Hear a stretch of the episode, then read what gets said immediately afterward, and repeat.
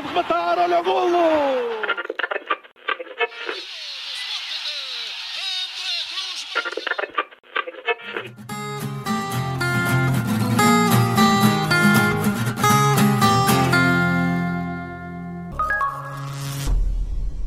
Viva! Sejam bem-vindos ao terceiro episódio da noventena do Matraquilhos, a série em formato podcast que narra a história e as histórias do futebol português nos anos 90. Neste episódio, vamos falar daquilo que aconteceu entre julho de 92 e junho de 1993. Olá, Rui Silva. Olá, Fragoso. Ao voltares a olhar para a época de 92-93, há alguma coisa que te tenha surpreendido? Surpreendido, não, mas, mas é uma época, eu acho que é claramente a época em que eu já começo a ter memórias específicas, bastante específicas de jogos, de vários jogos. Pois ainda bem que eu estou a gravar isto, porque eu não tenho grandes memórias específicas, ou quase nenhumas, deste, desta época, e por isso é que estou aqui convosco a fazer esta, esta viagem. Rui Malheiro, olá. Viva Pedro, viva Rui. apesar de ser improvável, alguma coisa marcante da qual já não te lembravas desta época 92-93? não, sinceramente tinha esta época bem viva no, no, na minha cabeça. Há alguns pormenores ah, que, que, que, seguramente ah, já não teria na, na cabeça, mas dos dados ah, principais eh, era uma época que estava muito bem viva. Aliás, a década de 90 ainda está muito bem viva na minha cabeça. E se calhar até vai um bocado em decréscimo do início da década até o final da década, porque na parte final da década já estava a trabalhar uh, e, uh, e aí a memória é mais específica relacionada com o clube, uh, mas tinha muita coisa ainda na cabeça. Pode ser que o Rui Silva eu um bocadinho façamos aqui o contrapeso e então tínhamos mais memórias para o final da década uh, de 90, nesta nossa noventena. Vamos então a 92, 93 do futebol português.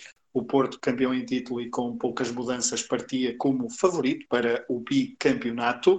Na cidade do Porto morava também um clube que tinha feito uma época anterior fortíssima e que queria consolidar-se no topo do futebol português. Falo, obviamente, do Boa Vista. Sporting de Espinho, Tircense e Penafiel voltavam ao escalão maior do futebol português para tentar a permanência numa luta que prometia ser bastante competitiva. E depois de um ano com participações algo discretas de clubes portugueses nas provas da UEFA, será que 92-93 nos traz algum feito digno de registro?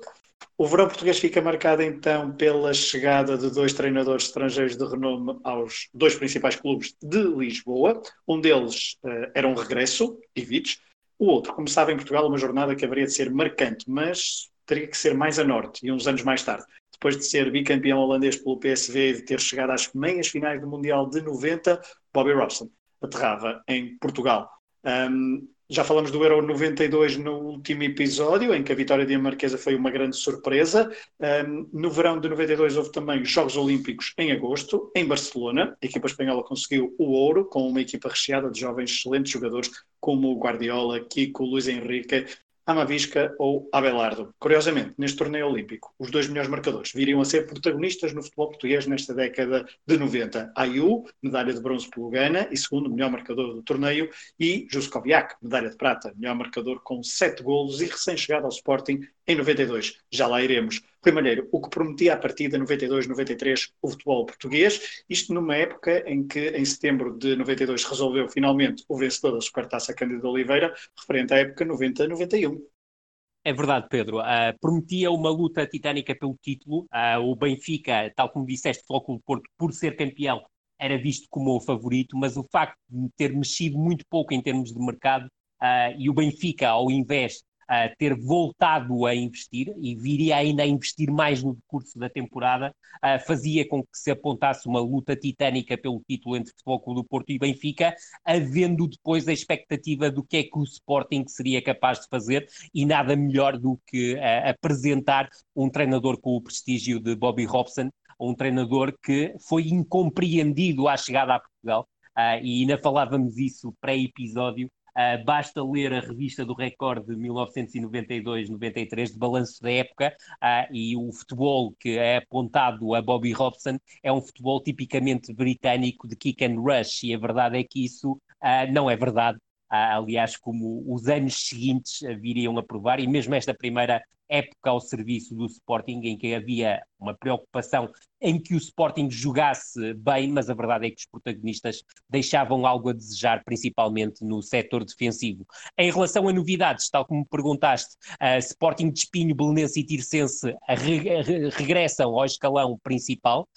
Espinho, treinado por Quini, tinha sido campeão da segunda liga, apresentava na altura já alguns jogadores veteranos e que vinham de marcar muitos golos, jogadores esses que curiosamente foram desviados por uh, João Alves, que abandona o Vitória de Guimarães europeu para assumir uma estrela da Amadora que queria regressar à primeira divisão, depois de ter falhado a subida em 91-92, e falo de casos concretos de Ivan, Zezé Gomes e Zé Albano, jogadores que tinham valido 39 golos da equipa do Sporting de Espinho, um belenense, um histórico que regressava à primeira divisão com Abel Braga, a, que a substituir a, a, durante a época anterior Moisés de Andrade, que tinha protagonizado o mau início de temporada e que procurou e conseguiu uh, levar o Belenenses ao escalão principal, com Mauro Aires, Luís Gustavo como principais unidades uh, em termos de marcação de golos, mas com um jovem médio a surgir em grande, em grande plano, era o caso de Emerson,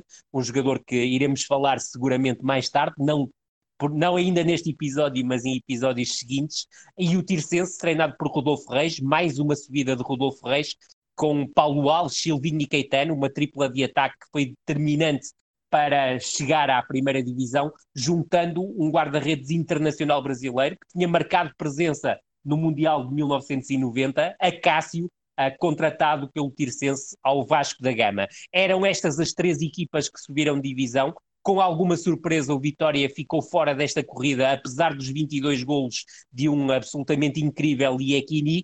As alterações no comando técnico são mais do que na temporada anterior, mas vamos a elas. Já tocaste em duas, nas principais. Tomislav Ivic chega ao Benfica. Tomislav Ivic tinha treinado o Benfica durante alguns dias em 1984. Assume aqui a sucessão de Sven Goran Eriksson, o que acontecera também em 1984, que não deixa de ser curioso, com Tony como treinador adjunto. Uh, Tomislav Ivic era um treinador polémico, já lá chegaremos. Uh, tinha no seu trajeto, para além do êxito retumbante no Futebol Clube do Porto, com a vitória na, no campeonato, na taça, na supertaça europeia, uh, no Mundial de Clubes, na altura ainda taça de intercontinental, mas vinha de passagens uh, trêmulas, quer pelo Paris Saint-Germain, quer pelo Atlético de Madrid, quer pelo Marselha, onde como treinador interino acaba por ser campeão, mas era um treinador com um rastro de títulos muito grande. Uh, falamos do Campeonato Jugoslavo pelo Hajduk Split, falamos na Holanda pelo Ajax, falamos na Bélgica pelo Anderlecht, só para dar alguns exemplos. Uh, Bobby Robson, já falamos, chega ao Futebol Clube do Porto com um bicampeonato holandês uh, conquistado uh, entre 1990 e 1992, depois de ter sido selecionador inglês entre 82 e 90, com a chegada a uma meia-final de um campeonato do mundo, algo que a Inglaterra conseguiu em 90 e não conseguia desde 1966, o único ano em que venceu o Campeonato do Mundo, e, e tinha também atrás de si um, uma, uma história lindíssima, um conto de fadas, no Ipswich Town, clube que orientou entre 69 e 1982, onde conquistou uma taça de Inglaterra em 77-78 e uma taça UEFA em 80-81. Chega a Alvalade com o Manuel Fernandes, uma figura histórica do clube, como treinador adjunto e com um tal de José Mário Mourinho como tradutor, mas rapidamente se percebeu que era muito mais do que um tradutor, algo que se viria a confirmar nas épocas seguintes. Re, em relação às restantes alterações no comando técnico dos clubes, Vítor Oliveira, depois do sucesso no Passo Ferreira, subida, manutenção com bons resultados, salta para o Gil Vicente, assume o projeto Gil Vicente, abre a vaga no Passo Ferreira, que é ocupada pelo professor Neca, que vinha de Famalicão, Marinho Pérez sai do Sporting e assume o comando técnico do, do Vitória Sport Clube de Guimarães, um Vitória Sport Clube de Guimarães europeu. Uh, é um regresso de Marinho Pérez à casa que o deu a conhecer no futebol português em 86-87, com muito sucesso. José Romão assume o comando do Famalicão, de onde tinha saído o professor Neca. José Romão, que vinha de, de um bom trabalho no, no Desportivo de Chaves, e para o Desportivo de Chaves chega um treinador estrangeiro, mas um treinador estrangeiro com larga história como jogador no futebol português. O antigo internacional búlgaro Radid Zdravkov, que estreia-se como treinador, tinha tido três épocas notáveis ao serviço do Grupo Desportivo de Chaves na década de 80, sendo um médio ofensivo, marcou 44 golos em três épocas, o que é absolutamente notável. Uh, tinha sido jogador de Felgueiras em 91, 92 na segunda divisão B e não deixa de ser curioso que tem uma mais experiência em Chaves como treinador e acaba ainda por nessa época regressar à Bulgária, curiosamente ainda como jogador. Uh, em relação a outras alterações, para além de salientar aqui um aspecto também não deixa de ser curioso, que é o facto do Futebol Clube do Porto ter trocado o dia de junto principal. Otávio Machado sai do Futebol Clube do Porto, entra Augusto Inácio, que em 1991-92 tinha treinado o Rio Ave na segunda liga e tinha levado o Rio Ave a um quarto lugar, um, um, quarto lugar algo surpreendente, porque o Rio Ave vinha da segunda divisão B e apostou sobretudo em jovens oriundos das escolas do Futebol do Porto, mas as principais alterações, uh, fora este e como curiosidade, uh, acaba por ser obviamente o surgimento da SIC Uh, e o facto de a SIC ter garantido os clássicos, quer nas Antas, quer em Alvalade, com transmissões uh, copiadas, uh, isto copiado no bom sentido, daquilo que de bom o Canal Plus em Espanha nos tinha habituado a quem tinha televisão por satélite naquela altura. Uh, depois, também salientar que surge no final, aliás, no início da época seguinte, em 93, a primeira cassete de balanço da temporada, uma, um, e neste caso da temporada 92-93, um balanço da temporada que era nos proporcionado numa parceria entre o jornal O Jogo e a RTP. Com narração do mítico de Gabriel Alves. Gabriel Alves, exatamente. Uh, vamos ao balanço dos três grandes. Uh, Rui Silva, o Sporting Clube Portugal vinha de uma época frustrante, tinha terminado em quarto lugar atrás do Boa Vista no campeonato e passavam 10 anos desde o, o último campeonato conquistado pelos Leões. A chegada de Robson, como já falamos, animou uh, as hostes leoninas ou nem por isso? Como é que foi a época de Sporting Clube Portugal em 92, 93? Sousa Sintra estava farto e decidiu elevar ainda mais o e vai buscar Bobby Robson. O, Rui Malheiro já, já nos disse um bocadinho o currículo de, de Robson. No mercado de transferências uh, também é rico um, para jogadores, com destaque para dois estrangeiros. O ucraniano Sherbakov tinha sido o melhor marcador do Mundial de Sub-20 de 91, que vinha do Shakhtar Donetsk, e o polaco Juskowiak, que tinha sido o melhor marcador do torneio olímpico em Barcelona 92, como já disseste. Uh, chegou ainda um terceiro estrangeiro, o central holandês Stan Waltz, que tinha sido orientado por Robson no PSV. A nível interno destacam-se os recrutamentos de Pedro Barney ao Boa Vista, Capucho, campeão do mundo em 91 ao Gil Vicente, e Carlos Jorge ao Marítimo. Apesar disto tudo, a época voltou a ser uma desilusão. Com dois empates e uma derrota nas primeiras quatro jornadas, o cenário não era promissor, mas os Leões acabaram por ir resistindo. E nem tudo era mau. Cadete estava a caminho de se tornar o melhor, o melhor marcador do campeonato com 17 golos, portanto foi o melhor marcador com 17, quando na época anterior, com 25, ficou a 5 de Ricky. E na jornada 8, no primeiro jogo a ser transmitido em direto pela SIC, eh, os Leões bateram o Benfica em Alvalade por 2-0, com destaque para o gol do Balakov logo nos segundos iniciais. Esta vitória foi simbólica, uma vez que o Sporting já não vencia o Benfica para o campeonato desde o 7-1 de dezembro de 1986. Eh, no início da segunda volta, na jornada 18, apesar de já ter sido eliminado na Taça UEFA pelo Grasshopper, no prolongamento, em Alvalade, e isto é importante para o que vou dizer mais à frente, o Sporting mantinha-se vivo no campeonato, 9 vitórias, 7 empates, 2 derrotas e 25 pontos. Tinha os mesmos do Benfica, no segundo lugar, e estava a 4 do Futebol Clube do Porto. Depois uma derrota com o Salgares em Alvalade, por culpa de um jovem adolescente chamado Ricardo Sapinto, foi, acabou por ser o rastilho de uma série de maus resultados que afastariam o Sporting em definitivo de luta pelo campeonato. Na Taça de Portugal a campanha atingiu as meias finais, mas um Boa Vista, tal como em 90-91, voltou a ser o vilão. Em Alvalade, novamente no prolongamento, como na Taça UEFA, a equipa de Manuel José uh, venceu o Sporting com um gol de Marlon Brandão, um jogador que tinha passado O 11 base do Sporting nesta época foi composto por Ivkovic na baliza, uma defesa com Marinho, Valks, Pedro Barney e Leal, portanto, dois reforços no, no quarteto defensivo, um meio campo com Peixe, Felipe, Figo e Balakov, poucas diferenças em relação ao ano anterior, e o ataque com Juskoviak e Cadete, Juskoviak um reforço. Uh, Rui Malheiro, algum, uh, alguma nota adicional a este Sporting Clube Portugal 92-93? Ah, o Rui toca no, nos pontos base. É, convém salientar que o jogo, ah, o, o Sporting Benfica, uh, que o Rui se refere, que é um jogo essencial, é um jogo da oitava jornada, uh, era um jogo com dois treinadores com a corda na garganta e Bobby Robson, ao vencer por 2-0, consegue tirar essa pressão que tinha sobre si. Era uma pressão por causa dos maus resultados no campeonato, era uma pressão também por causa das derrota, da, da derrota ou melhor dizendo até, da eliminação diante do Grasshoppers, porque o Sporting até venceu 2-1 fora na primeira mão, mas depois, após prolongamento, perde 3-1 em casa diante do Grasshoppers, e aqui salientar uh, que o Grasshoppers, na altura, era treinado por Leo Benacker e tinha como principal figura Giovanni Elber, uh, que marca dois golos, Uh, numa opção que foi muito criticada por, uh, por, uh, por, por, pelos jornalistas e também por dirigentes do Sporting na altura de Bobby Robson, que foi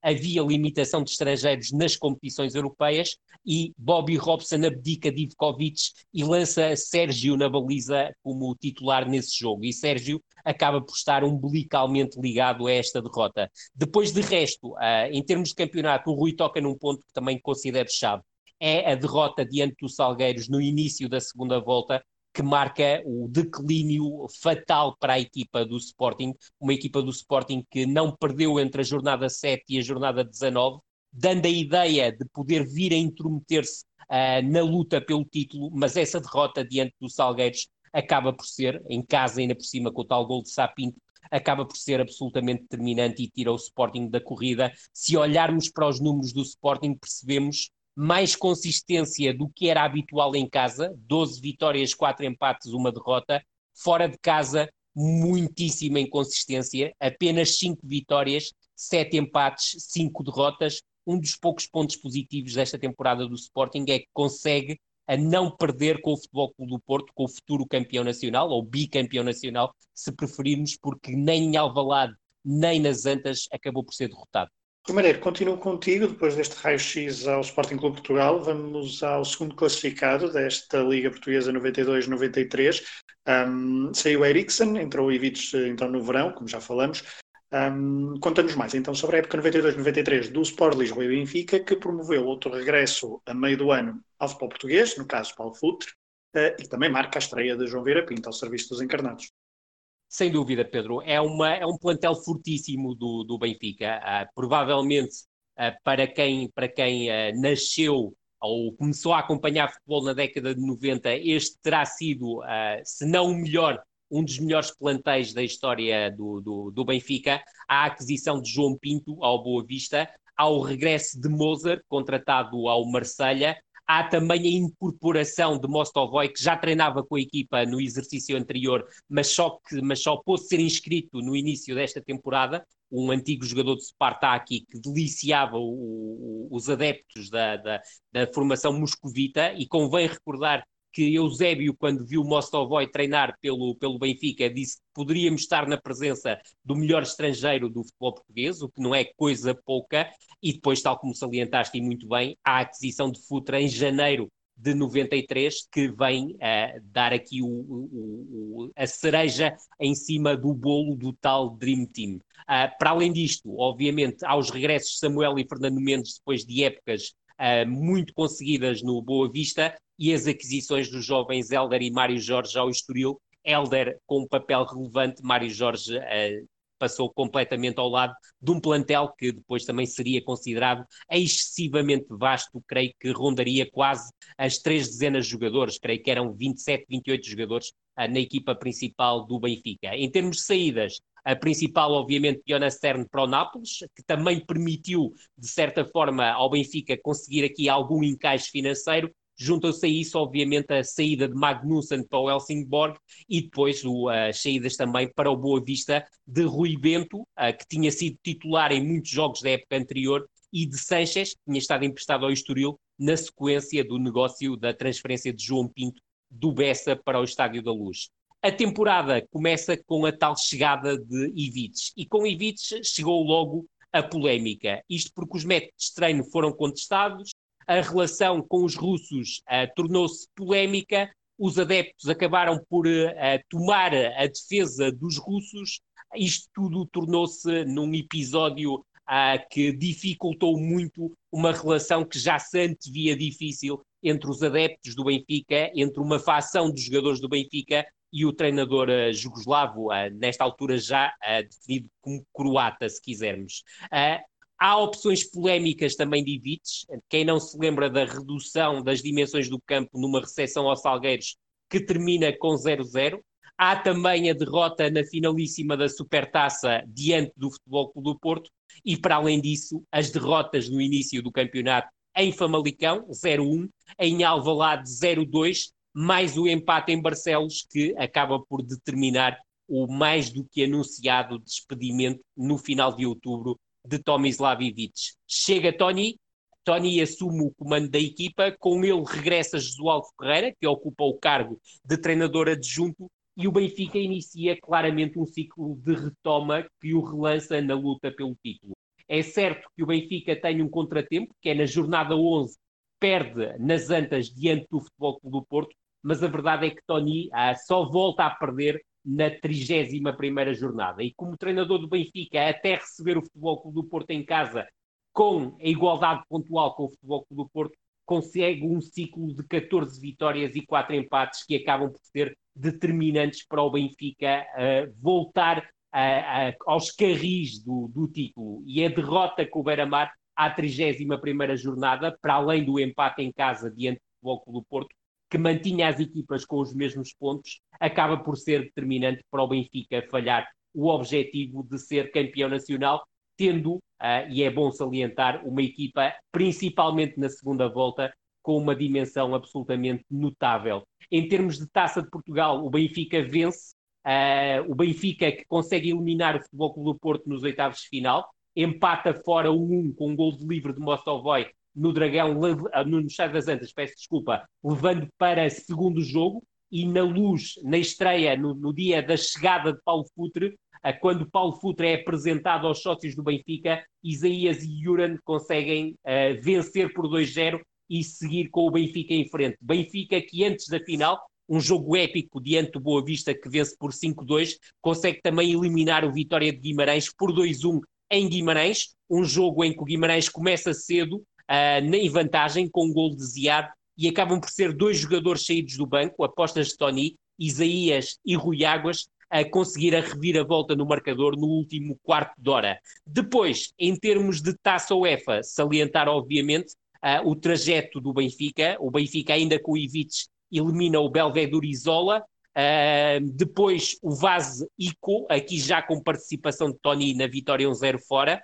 passa também pelo Dinamo de Moscovo, 2-2 na Rússia, 2-0 em casa, e nos quartos de final tem um choque contra as Juventus, uma Juventus absolutamente notável, orientada por Trapattoni, com Peruzzi, Kohler, Júlio César, Andy Moller, Roberto Baggio, Viali, Dino Baggio, Torricelli, uh, Marocchi, uh, Ravanelli, uh, de, uh, uma, um conjunto enorme de jogadores, uh, Conte, e o Benfica consegue, na primeira mão, vencer por 2-1, golos de Vítor Paneira aos 11 e aos 76 minutos, golo das Juventus apontado por Viali, mas depois, em Turim, uh, não consegue uh, ultrapassar as Juventus e acaba por sofrer uma derrota pesada por 3-0, golos de Kohler, Dino Baggio e Ravanelli, mas sobretudo é um jogo marcado por uma lesão gravíssima na sequência do primeiro golo da Juventus, um golo que me parece ainda hoje irregular, marcado por Jurgen Kohler,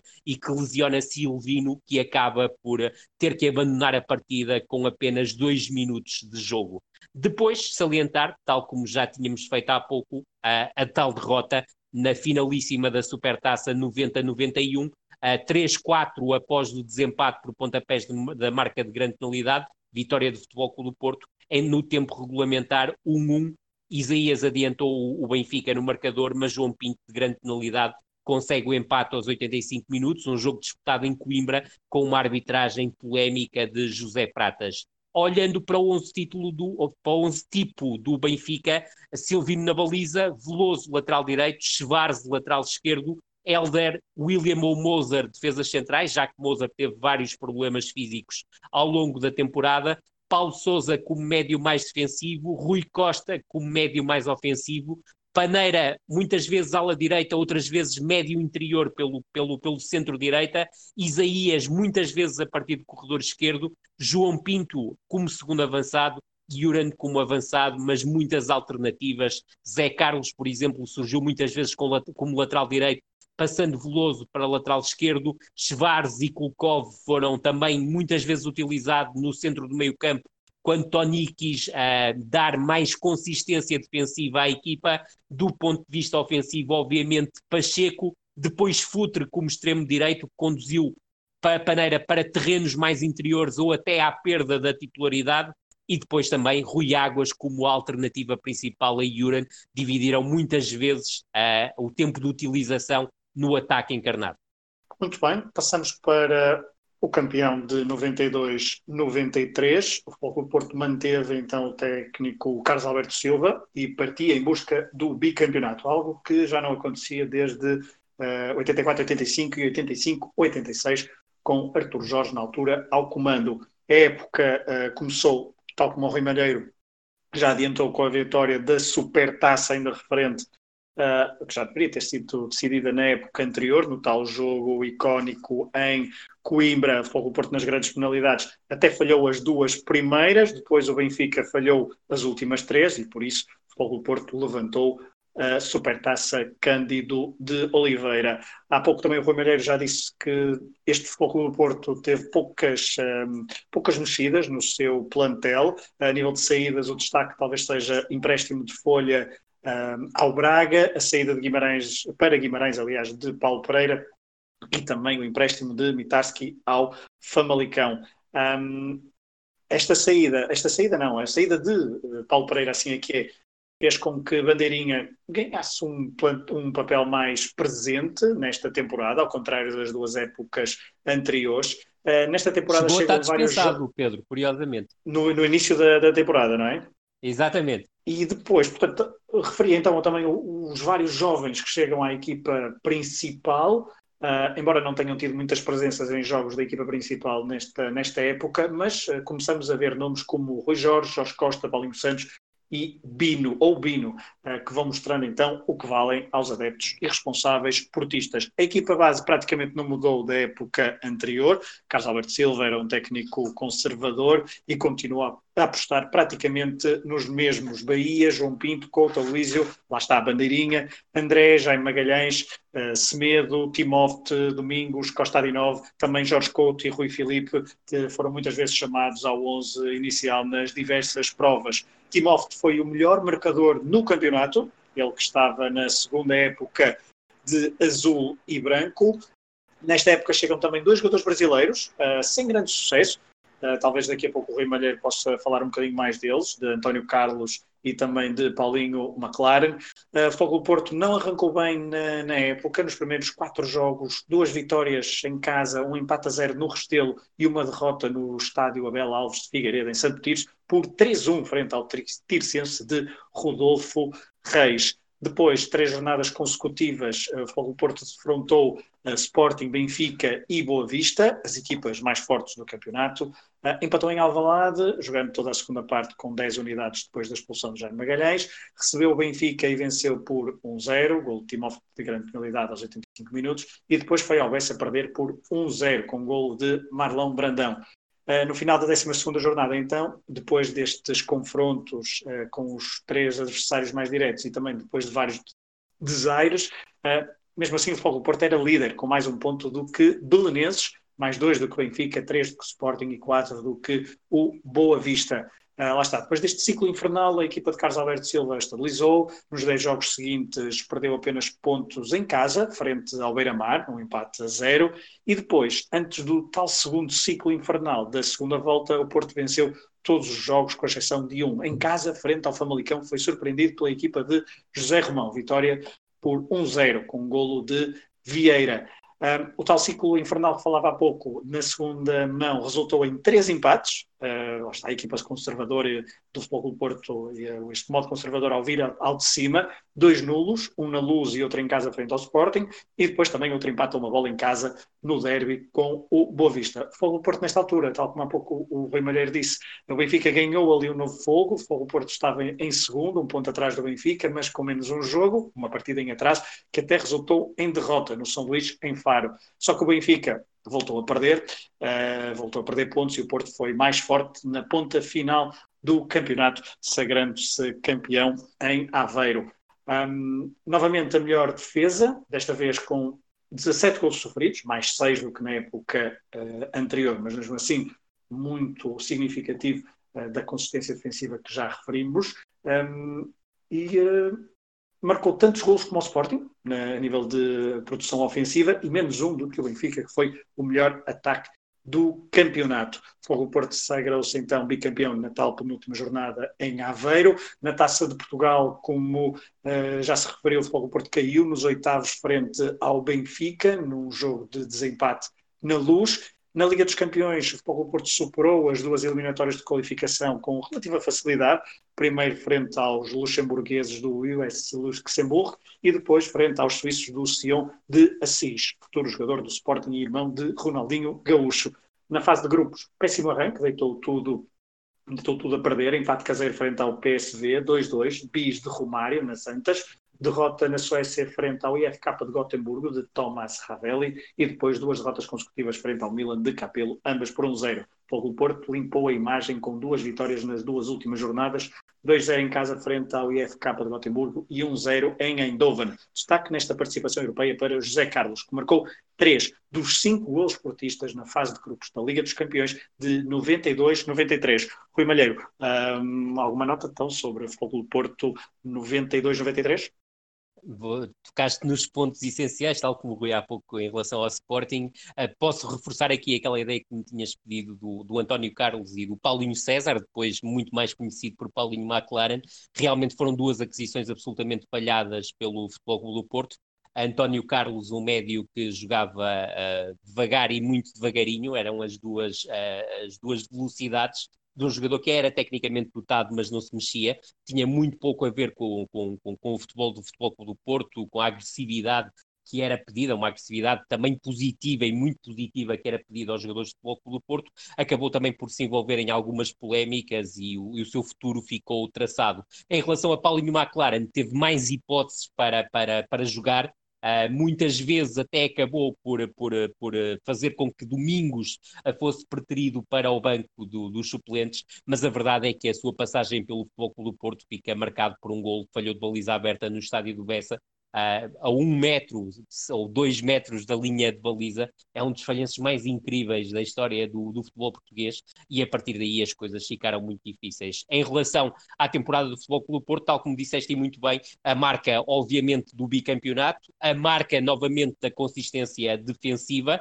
mesmo que não num nível tão, tão, tão enorme como na temporada anterior, mas sobretudo uma equipa que não perdeu com o Benfica, consegue uma vitória e um empate, e que não perde com o Sporting, mas soma dois empates. Aquilo que se foi percebendo ao longo da temporada e que foi ainda mais notório durante a segunda volta, depois também daquela má entrada na Liga dos Campeões, e estamos a falar de março, é que muito dificilmente Carlos Alberto Silva continuaria como treinador do Futebol Clube do Porto. E a verdade é que conquistando o bicampeonato, frente a um Benfica que tinha mais meios para o conseguir, a verdade é que o futebol que a equipa eh, portista apresentava era curta para os anseios, quer dos adeptos, quer também dos seus dirigentes, e estava claramente na altura de mudar. Mesmo assim, esta foi o primeiro. Carlos Alberto Silva tornou-se então o primeiro treinador bicampeão uh, na década de 90, o primeiro de três treinadores que depois conseguiram o bicampeonato ao serviço do Futebol Clube Porto nesta década de 90. Nos próximos episódios falaremos certamente de mais. Uh, vamos passar então para o primeiro dos outros, como costumamos dizer. No quarto lugar, Rui Silva. Uh, voltamos a ter boa vista. Desta vez não conseguiu entrar no pódio, mas o quarto, o quarto lugar foi conquistado com relativa tranquilidade ou nem por isso?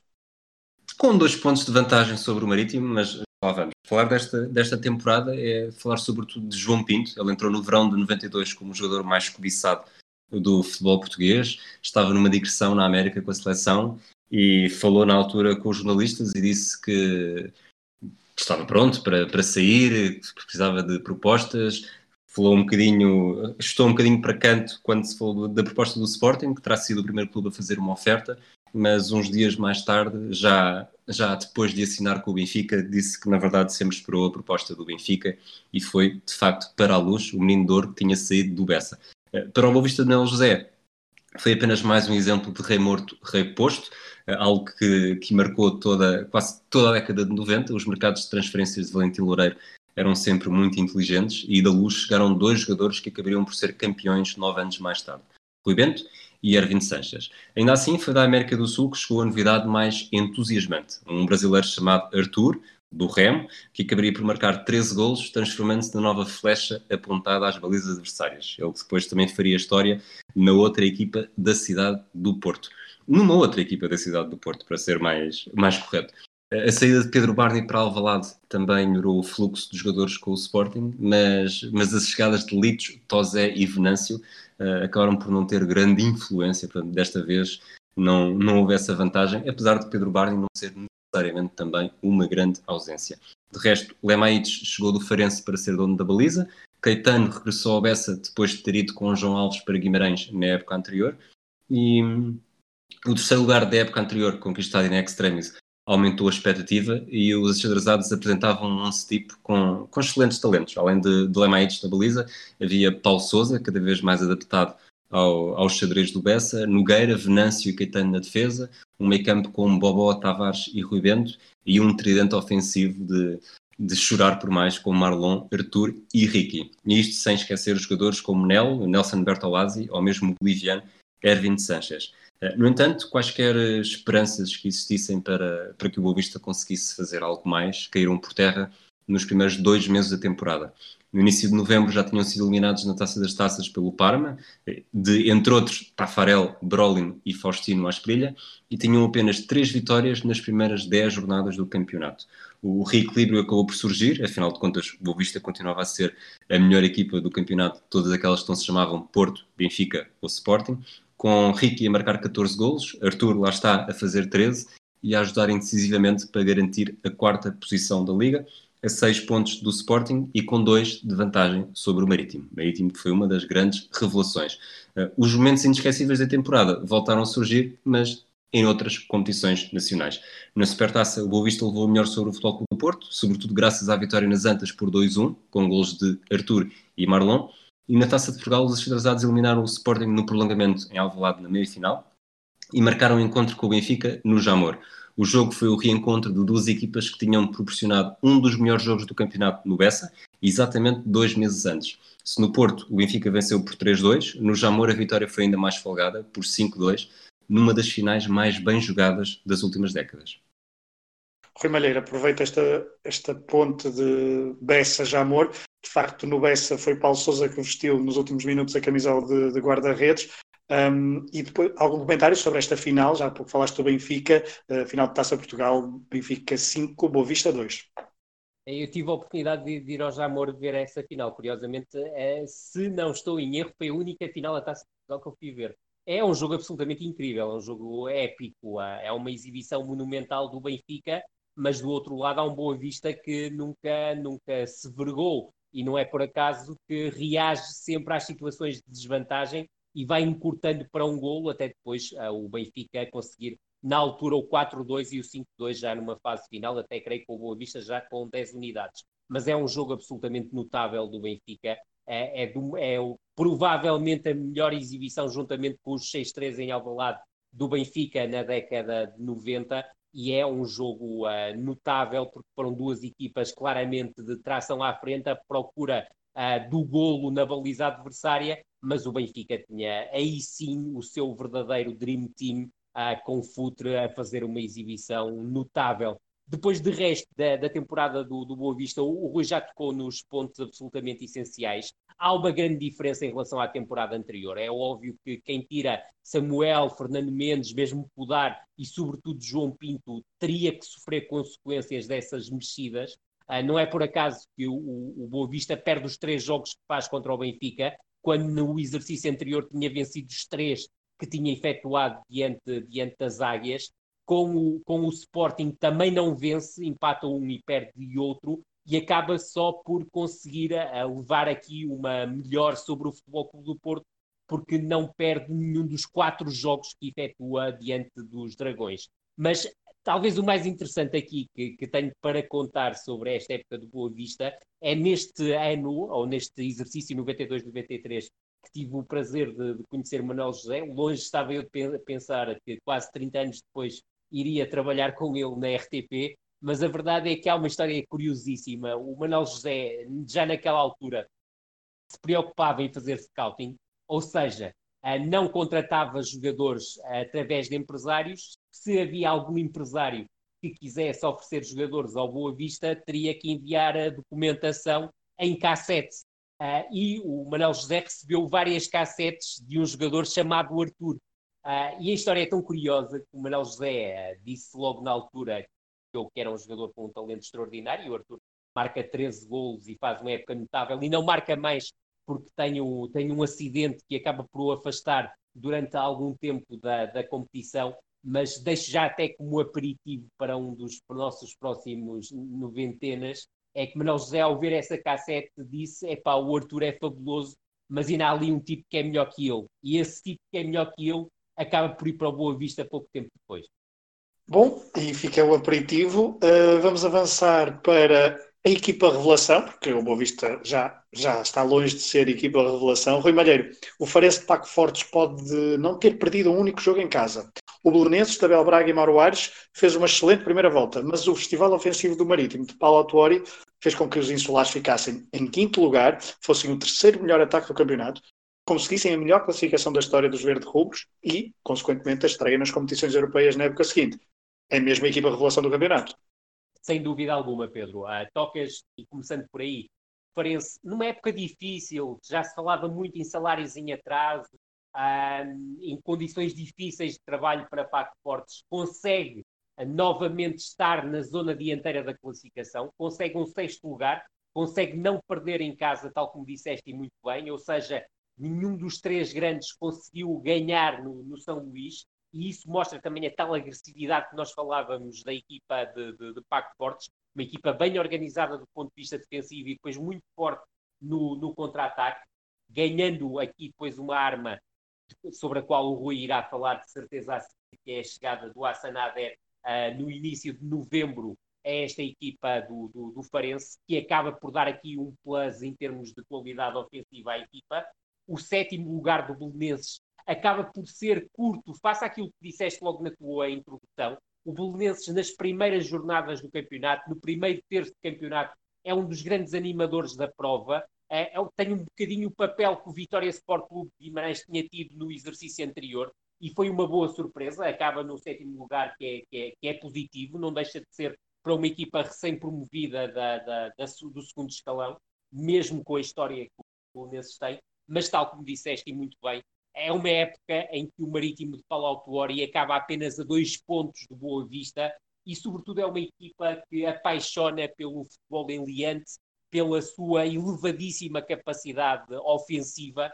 É uma equipa que joga bem, que joga bonito e que marca muitos golos e não marca só golos em ataque posicional, que na altura não se chamava ataque posicional, é, seria jogadas mais de ataque organizado, mas era uma equipa estrondosa no aproveitamento de bolas paradas, fossem elas frontais, mas sobretudo nas bolas paradas laterais. É impressionante o número de golos que a equipa do Marítimo marca na sequência de cantos e livros laterais, com o Heitor, muitas vezes a assumir o tal protagonismo que já muitas vezes falamos na execução deste tipo de, de lance. Mas uma equipa claramente de tração à frente, com o Heitor em plano de destaque, com Edmilson em plano de destaque, com a Jorge Andrade, que chega do Futebol do Porto em plano de destaque, ainda havia Paulo Alves como opção ofensiva, mas depois também havia jogadores como Vado, que era um jogador que tinha uma criatividade fora do comum, mas também trabalhava em prol da equipa e permitia suportar tanto talento como,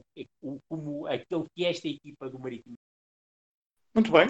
Rui Silva, já fomos falando, lá está, de vários nomes, mas chega o momento de nos apresentares o teu top 10 de transferências da época 92-93.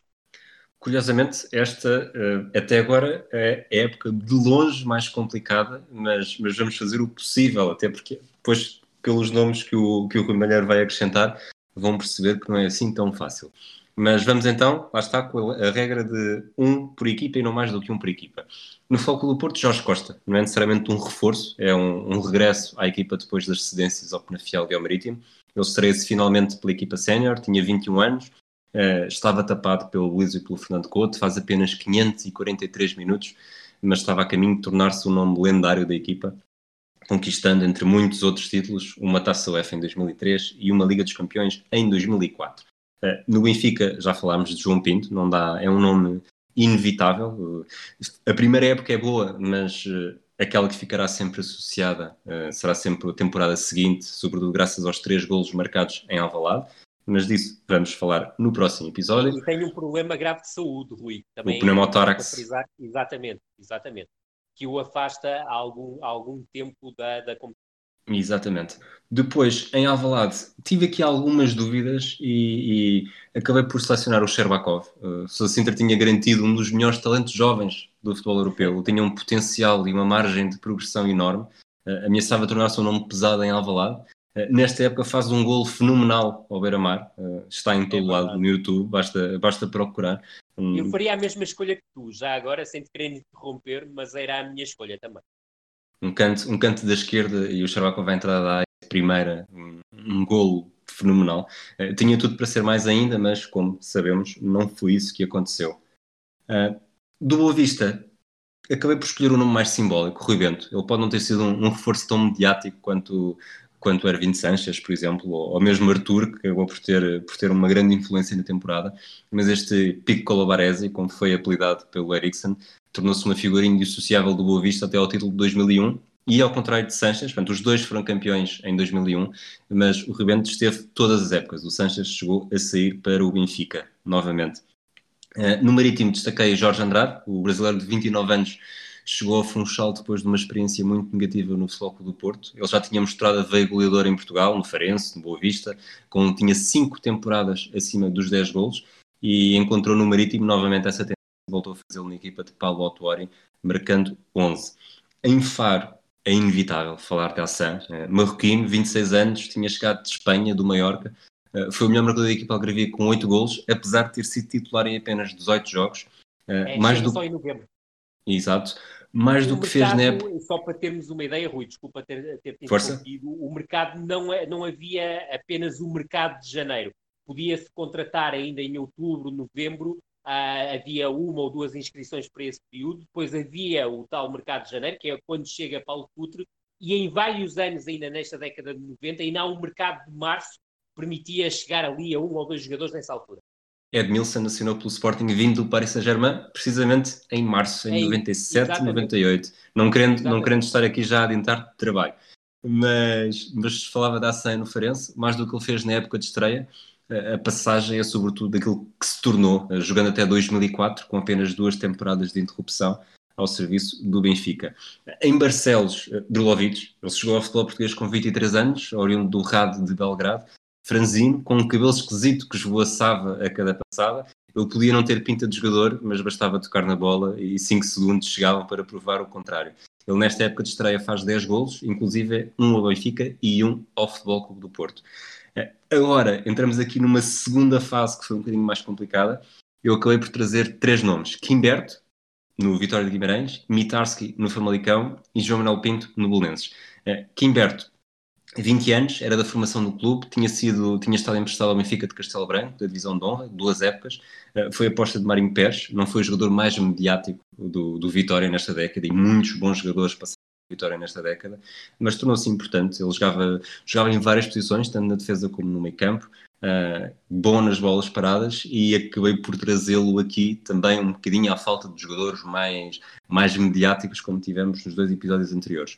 No Famalicão, Mitarski, avançado búlgaro, que tinha chegado ao Porto em 91, uh, ah, prolongando a aposta no filão, no filão da Bulgária, depois do sucesso com 9. Ele não teve necessariamente grande sucesso nas Antas, foi cedido à equipa de Vila Nova de Famalicão e aí encontrou o caminho para o sucesso. Fez nove golos na época de estreia em 33 jogos. Uh, finalmente, João Manuel Pinto, um jogador que tinha sido formado em equipas da, da região de Lisboa, estava no Oriental quando foi contratado pelo Belenenses no verão de 91, uh, mas fez uma época cedida ao Campo Meirense na segunda B e só depois foi aposta de Abel Braga. Não foi titular intocável nesta temporada, mas manteve uma evolução positiva e ao fim de três épocas viria a dar o pulo para o Futebol Clube Porto de Bobby Robson, dando, sendo talvez o expoente máximo daquela história de quando, quando era preciso marcar e se estava a perder, era o João Manuel Pinto que ia para a frente servir de segundo avançado. João Manuel Pinto, a história que se fala dele, como a história o recorda, pode não ser necessariamente a melhor, mas ele tinha uma qualidade técnica bastante apurada para, para um central, não era... Resumindo, não era tão mau como aquilo que se fala dele hoje em dia. Sim, fica com uma imagem marcada, até porque depois uh, ainda, ainda vai vestir as camis a camisola do Sport Lisboa e Benfica.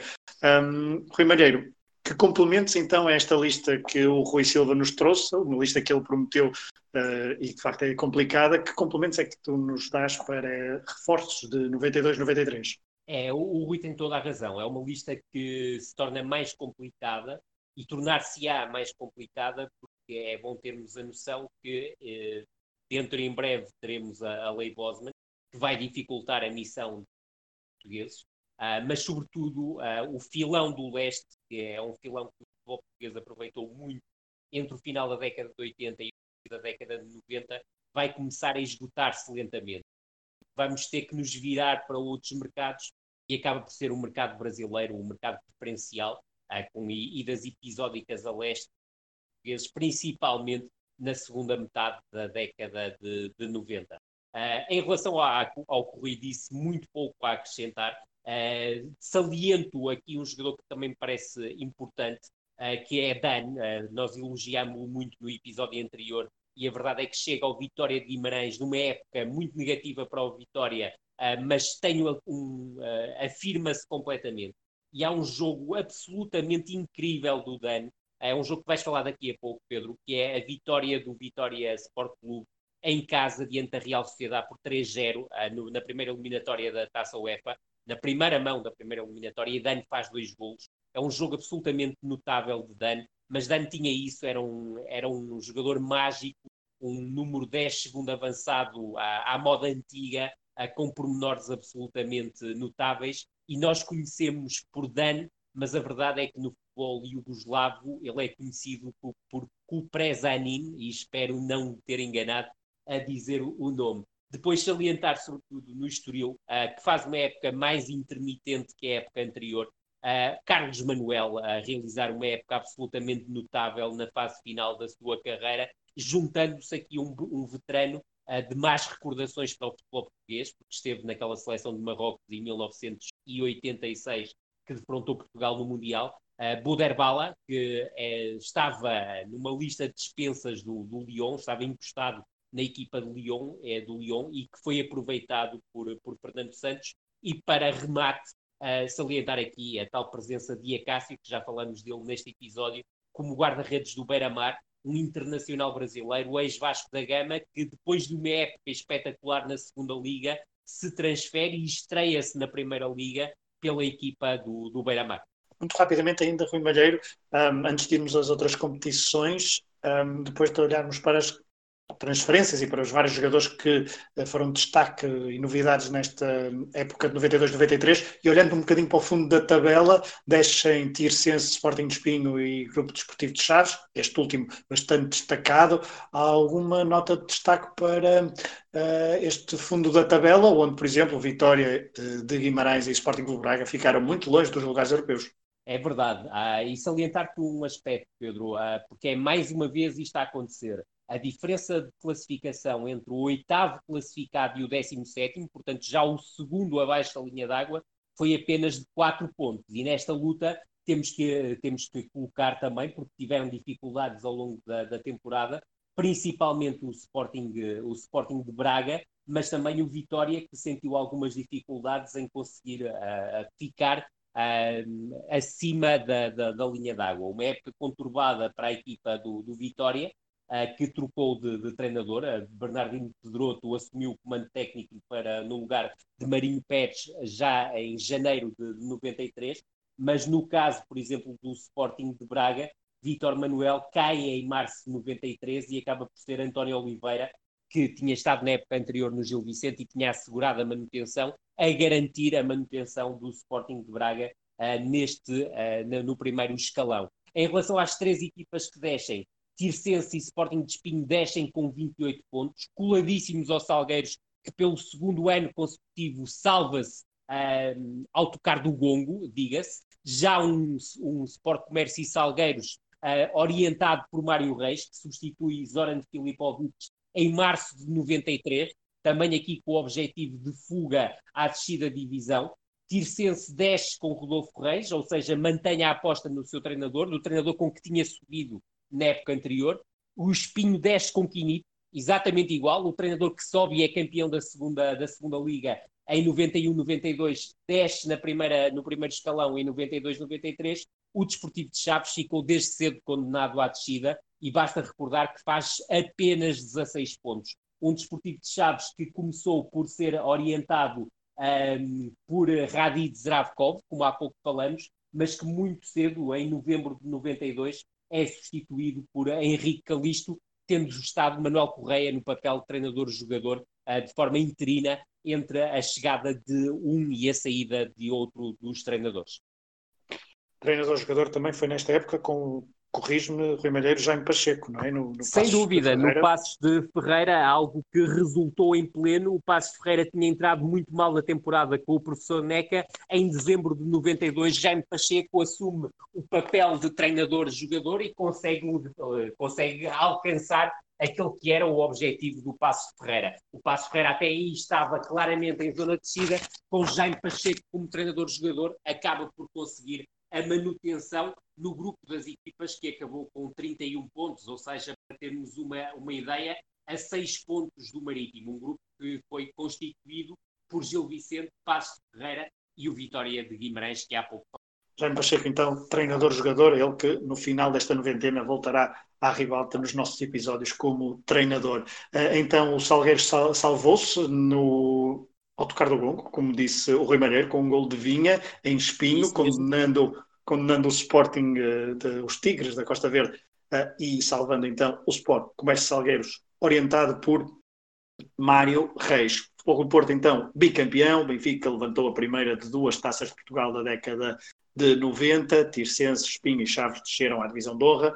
Porto, Benfica, Sporting, Boa Vista e Marítimo seriam os representantes de Portugal nas competições da UEFA na temporada seguinte e da Divisão de Honra chegariam na próxima época o campeão Estrela da Amadora orientado por João Alves, União da Madeira de Marco Aurélio e a Vitória da cidade de Setúbal que agora sim contou, que agora uh, uh, contou com a ajuda de Equini e esta ajuda de Equini com 35 golos foi fundamental então, uh, melhor marcador pela, da prova pelo segundo Essa ano consecutivo época... e desta vez Diz, diz, diz e é absolutamente incrível. Eu tive a oportunidade de seguir de perto essa temporada da, da segunda Liga e o Iekini era um caso de um, de um avançado e para, para, ter, para, ter, para terem uma ideia, e isto falo para, obviamente para todos, para aqueles que já não têm uh, memória sobre isso, Iekini uh, esteve uh, nas cogitações dos três grandes, mas sobretudo do Benfica e do Sporting falou-se com mais insistência dessa possibilidade da transferência, de dar o um salto da segunda liga para um dos grandes do, do, do futebol. Vou, uh, falando de outras competições, um, em agosto de 92 começava mais uma campanha de apuramento para o Mundial. Desta vez o objetivo era chegar à América do Norte, à terra do soccer.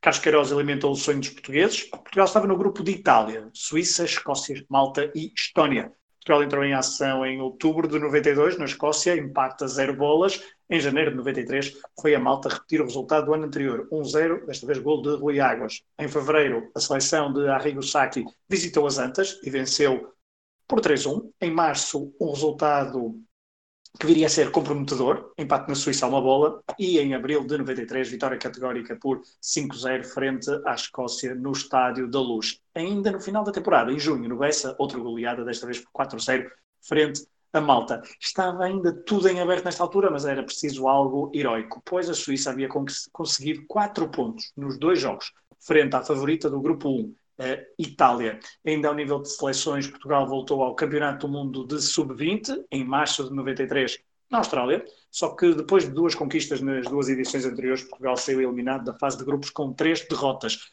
Seleção orientada por Agostinho Oliveira, que tinha jogadores como Porfírio, Poejo, Litos, Pedro Henriques, Costinha ou Zeca, perdeu os jogos contra Alemanha, Uruguai e Gana. Muito rapidamente no futebol internacional, a Manchester United de Alex Ferguson venceu a primeira edição da Premier League e pôs fim a um jejum que durava desde 1967. Estamos a falar também de uma temporada onde o último classificado da Premier League foi o Nottingham Forest, naquela que foi a última época de sempre como treinador de Brian Clough. Na Liga dos Campeões, Marselha do controverso Bernard Tapie, vitória por 1-0 frente ao AC Milan de Capello, que apesar de ter vencido a Série A, viu ser quebrado o seu recorde de invencibilidade por Faustino Asperilha, de livre direito ao serviço do Parma. Por falar em Parma, a equipa italiana de Nevio Scala bateu por 3-1 em Wembley o Antuérpia, na final da Taça das Taças, depois de ter eliminado, como falamos, o Boa Vista na segunda ronda. Na Taça UEFA, a Juventus não deu hipótese ao Borussia Dortmund, 6-1 no conjunto das duas mãos. Roberto Baggio estava imparável por estes dias. E na Taça UEFA de 92-93, o Vitória, da cidade de Guimarães, no tal jogo que falou há pouco o Rui Malheiro, eliminou a Real Sociedade de John Toshak na primeira ronda, depois de vencer 3-0 na primeira mão na cidade de Berço. Só que na segunda mão, a equipa de Manning Pérez foi eliminada pelo Ajax de Louis Van Gaal. Em Espanha, Cruyff era tricampeão e na Bundesliga o título ia para o Werder Bremen. Na Libertadores, novo título para o São Paulo, em junho de 93. A equipa de Tele Santana já tinha conquistado o mundo em dezembro de 92, Intercontinental. Taça Intercontinental, assim aqui é, quando bateu por 2-1, com bis de Rai, o Barcelona do Dream Team. Rui Malheiro, estamos a chegar ao final. Uh, qual é o jogo mais importante para ti da temporada 92-93 do futebol português? Tenho que aqui uh, criar um, digamos, dividir isto em dois. Em termos de qualidade futebolística, creio que o Boa Vista 2, Benfica 3 do campeonato, a 10 de abril de 93, 27 jornada, e a final da Taça de Portugal, 10 de junho de 93, Benfica 5, Boa Vista 2, foram os jogos de mais qualidade da, da, da temporada. Uh, saliento aqui o jogo entre o Boa Vista e o Benfica, é um jogo uh, para o campeonato é um jogo com uma emotividade absolutamente incrível. Uh, o Boa Vista adianta-se com Marlon, gol aos dois minutos. Yuran uh, marca dois golos e Isaías com um golaço uh, até levantar. Era um jogo em que chovia torrencialmente, em que o Isaías levanta a relva, levanta a chuva, vai tudo, vai tudo aí, faz o 3-1. Parecia que o Benfica tinha o jogo na mão, mas a verdade é que o Benfica acaba por ter duas expulsões, Elder e Neno, que com a curiosidade do Neno ter sido expulso aos 72 minutos, depois de Tony ter feito duas substituições aos 71 minutos. Uh, o que é que aconteceu? Paulo Souza foi para a baliza do Benfica e faz 18 minutos na baliza uh, dos encarnados. Arthur reduz, Paulo Souza não consegue aí travar uh, o remate do avançado brasileiro, mas a verdade é que ainda tem tempo de fazer duas defesas, uma delas com algum espetáculo a remate de Bobó, creio que é um dos jogos uh, mais míticos desta, desta temporada, tal como o jogo da final da taça, aí pela exibição, quer de uma, quer de outra equipa, mas sobretudo a exibição mágica do Dream Team à, à portuguesa que o Benfica acabou por ter. No entanto, aquele jogo que me parece ser o jogo-chave para que decide o campeonato é o jogo disputado a 17 de abril de 93. Uh, ah, fez há pouco, há pouco tempo, uh, foi Mérida há muito pouco tempo, jornada 28, Benfica 0, Futebol Clube do Porto 0. Foi um jogo que, do ponto de vista técnico, foi muito pobre, uh, mas do ponto de vista tático, foi muito rico, com o Futebol Clube do Porto a fechar os caminhos para a sua baliza, com um bloco muito compacto, ainda que nesse tempo ainda não se utilizava tanto o compacto, mas o bloco já era muito utilizado, e com um contra-ataque sempre alerta com o Kossadinov na frente do ataque. É certo que o Benfica teve até mais oportunidades, até diria até aos 60, 65 minutos, mas os trunfos que, uh, neste caso o trunfo que Carlos Alberto Silva uh, soltou do banco, e o Antimov acabou por ter a melhor oportunidade de, de golo, é um remate à barra na sequência de um livre e o barulho da barra ainda ecoará em muitas cabeças que tiveram a acompanhar o jogo via RTP porque o estrondo da bola a bater no poste é absolutamente incrível. Nesse jogo, vimos um Benfica claramente balanceado para a frente, Silvino na baliza, Veloso e Schwarz como laterais, Helder e Moser dupla de centrais, Paulo Souza como médio mais recuado, Rui Costa como médio ofensivo, Futre extremo direito, sempre em busca de diagonais para o espaço interior, Pacheco a partir da esquerda, Isaías e Yuran como dupla de ataque, Isaías ligeiramente mais recuado em relação a Yuran. A curiosidade, tal como há pouco falávamos, Paneira perdeu espaço com a chegada de Futre à equipa do, do, Benfica e o único suplente utilizado por Tony nesta partida acaba por ser Rui Águas. Do lado do Futebol Clube do Porto, um 5-4-1 muitíssimo cerrado. Basta recordar, Domingos foi suplente não utilizado neste jogo. Vítor Bahia na baliza, três centrais, Fernando Couto, Zé Carlos como central livre e Jorge Costa pelo centro-esquerda. Recordar aqui que a Luísio não estava disponível para este jogo. Bandeirinha lateral direito, Rui Jorge lateral esquerdo, João Pinto também não estava disponível, e aqui a curiosidade de Rui Jorge começar a ganhar algum espaço nesta parte final da temporada. Depois no meio campo, André como médio mais recuado, e a curiosidade foi algo que um, Carlos Alberto Silva fez muitas vezes, que foi colocar Jaime Magalhães no centro do terreno, como segundo médio centro, aqui uh, face à não titularidade do Rui Filipe.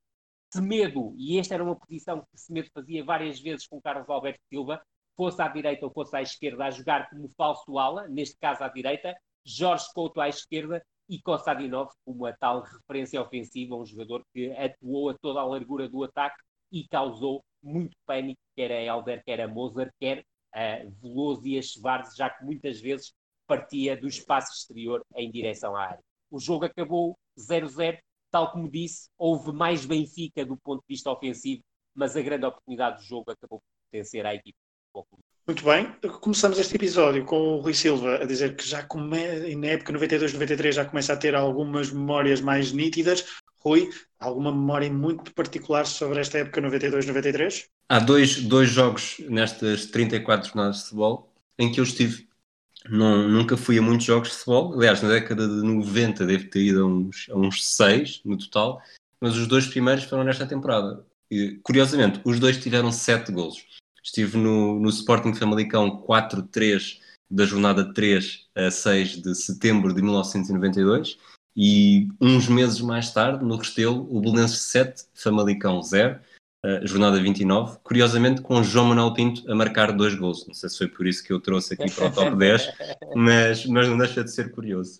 Muito bem. Rui Malheiro, para terminar, alguma memória, para além daquelas que já foste desfiando, alguma memória mais particular sobre esta época 92-93? É inevitável o Futebol Clube Porto bicampeão, mas um bicampeão com um treinador que nunca caiu no goto dos adeptos. Não deixa de ser curioso, tendo é, claro em conta o facto de, em dois anos, como treinador de futebol do Porto, ter conquistado dois títulos. Mas a verdade é que houve muitos problemas em redor de Carlos Alberto Silva, e então nesta temporada o facto das aquisições de António Carlos e de Paulinho McLaren terem sido dois flops, na verdade, acabaram ainda por tornar mais difícil a vida de Carlos Alberto Silva. Depois parece-me óbvio e justo destacar aqui dois factos a exibição de Paulo Sousa uh, ao longo da temporada faz uma época notável no Benfica em 92, 93, mas uh, torna-se, digamos que, num símbolo da mística do Benfica, por pouco tempo é certo, mas uh, torna-se num símbolo quando assume a baliza e os gestos que faz a assumir a baliza mostram uma personalidade fora de comum para um jogador tão jovem, mas aqueles minutos na baliza no BS acabam por marcar até pela questão de hoje em dia ainda ser um jogador que é pouco querido por grande franja dos adeptos do Benfica, mostram a importância que o jogador teve, apesar da sua juventude, e obviamente tinha que aqui destacar uh, Paulo Futre, porque é o regresso ao futebol português, é uma operação muito complicada, uma, uma, uma operação financeira que deu muito, por, deu muito que falar, mas a verdade é que Paulo Futre está aqui uh, e acaba por uh, não ter provavelmente em termos de campeonato, aquilo que desejava, ou seja, vir para Portugal para ser campeão pelo Benfica, já que em Espanha não tinha sido pelo Atlético de Madrid, mas acicata algo que vai marcar o defeso seguinte, ou seja, depois do Benfica ter conseguido desviar João Pinto de Alvalade e ter deixado Sousa Sintra absolutamente indignado e a jurar vingança, uh, o Benfica volta a conseguir desviar Futre, desta feita Futre do Sporting, o que deixou ainda Sousa Sintra mais enfurecido. E a verdade é que a resposta acabou por surgir no defeso seguinte e é claro, claro está, será indubitavelmente um dos motes do nosso próximo episódio. É isso mesmo, fica já o aperitivo para o próximo episódio da noventena, episódio que será sobre a época 93-94, uma das mais marcantes do futebol português de 90, dos anos 90. Rui Malheiro, Rui Silva, obrigado por esta viagem pela época 92-93. Um, abra um abraço aos dois. Grande abraço. Um abraço. Abraço a todos os nossos ouvintes, obrigado por terem estado desse lado nesta viagem que vai em 93 e que ainda tem mais episódios pela frente. Noventena do podcast Matraquilhos. Obrigado e até à próxima. Um abraço.